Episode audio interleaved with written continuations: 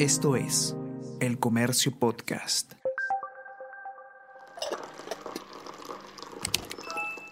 Hola, hola, ¿cómo están? Buenos días, espero que hayan amanecido bien. Está con ustedes Ariana Lira y hoy tenemos... Tenemos que hablar con Ariana Lira.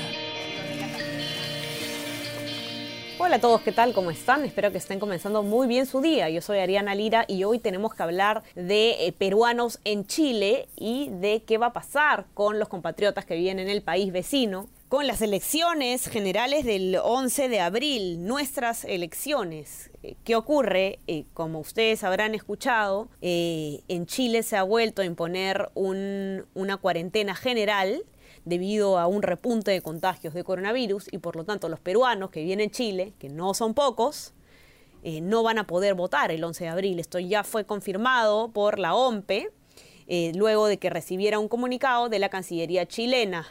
Eh, esta nota que, de la que yo estoy hablando, que ustedes la van a poder encontrar en nuestras plataformas, la ha escrito Ana Basso, quien no ha podido estar aquí conmigo, así que les voy a contar yo un poco qué pasa. Eh, sabrán ustedes pues que en la cantidad de peruanos que viven en Chile, la colonia peruana en Chile es, sumamente grande. De hecho, eh, eh, los peruanos que viven en Chile son, representan el cuarto mayor bolsón electoral de peruanos en, el extranjero, ¿no? Después de Estados Unidos, de España y de Argentina. Eh, en total, los peruanos habilitados para votar en Chile suman alrededor de 117 mil personas aproximadamente. Sin embargo, bueno, no todas estas personas eh, eh, finalmente emiten su voto, ¿no? De hecho, como bien comenta Ana en la nota, eh, el, número de, el ausentismo de eh, peruanos que viven en Chile en las elecciones peruanas que votan a través de, los canales diplomáticos ha disminuido. Eh, pero de hecho en, el- en las elecciones del 2016, por ejemplo, la cantidad de, de ausentes en, en la primera vuelta creció muchísimo y, y esto, se, esto es un fenómeno además que se da a raíz de que se eliminen las, las sanciones eh, para las sanciones de multa por no votar en el extranjero, ¿no? Eh, ahora, ¿cuántos votos, digamos, representan los que, eh, los que podrían no, no registrarse en estas elecciones a raíz de la cuarentena de Chile?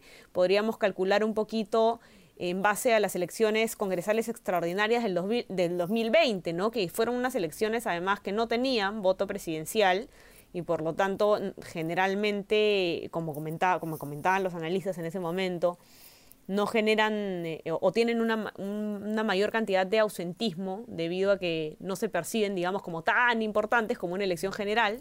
En esa ocasión, eh, la inasistencia eh, fue alta y solamente 43.422 personas ejercieron su voto en Chile. Eh, entonces no queda, digamos, mucho más que, que, decir eh, en- con respecto a, lo que está ocurriendo en Chile. Sabemos pues que entonces va a haber un, un- el, eh, ausentismo que ya se percibe alto, ya se eh, pronostica alto para esas elecciones. eh, va a, a tener, pues, va- se le va a sumar pues este ausentismo obligado, por decirlo de alguna manera, eh, debido al gran bolsón electoral chileno que, de peruanos en Chile que no va a poder acudir a, a votar. Ahora, e- el Perú o, o las elecciones peruanas no son las únicas que se van a ver afectadas por estas medidas sanitarias que están eh, imponiéndose en Chile, ¿no? También, por ejemplo, la- la- una fuente en la Cancillería chilena ha informado al comercio que esta cuarentena también va a afectar a las elecciones ecuatorianas. Eh, eh, los, los ecuatorianos residentes en Chile esperaban votar en la segunda vuelta de sus, de sus elecciones presidenciales el mismo eh, 11 de abril, igual que los peruanos, y tampoco van a poder eh, votar en esta, en esta elección. ¿no? Vemos nuevamente cómo la pandemia pues, está afectando de, distinta manera, de distintas maneras el mundo y en este caso los procesos electorales. Y por supuesto, lo que se, se termina también eh, afectando o cancelando, posponiendo, es, son los mismos, las mismas elecciones chilenas, ¿no? En la que van a participar los chilenos. eh, el 10 y el 11 de abril eh, se iba a elegir a, a los asambleístas constituyentes. Eso se ha pospuesto pues debido a la pandemia. También se iban a realizar las elecciones para los alcaldes y gobiernos regionales. Y también se han postergado estos comicios en Chile. ¿No? Eh, hay que recordar que cuando ha sido consultado eh, Francisco Sagasti, el presidente, sobre la postergación de, los, de las elecciones en Chile, y se le ha preguntado si es que se eh, contemplaría también posponer las elecciones o suspender las elecciones debido a la pandemia aquí en el Perú, él ha dicho categóricamente que eso no va a ocurrir, ya lo dijo, así que eh, no debería poder retractarse, faltando además tan poco, porque ya estamos a días nomás de las elecciones del 11 de abril. Bueno, eh, no quiero aburrirlos más con este monólogo, así que las cifras, que están bastante interesantes, las pueden encontrar en nuestra versión impresa los que tienen acceso, y si no, en nuestra web elcomercio.pe para que puedan leer la nota de Ana, no solamente eh, cómo se ha, no solamente la cantidad de peruanos que dejarían de votar en Chile, etcétera, sino cómo ha variado el, el ausentismo y, el número de, peruanos en, Chile que efectivamente han, sufragado en los últimos años.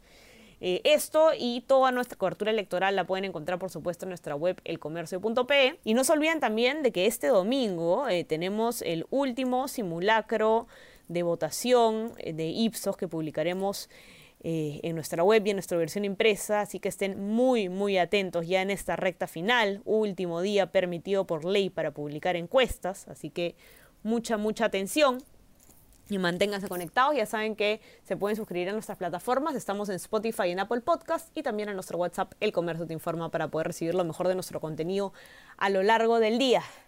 Dicho esto, que tengan un excelente fin de semana y estamos conversando la próxima semana. Les mando un abrazo a todos. Chau, chau.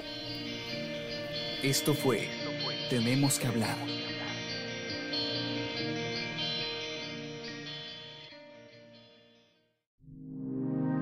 El Comercio Podcast.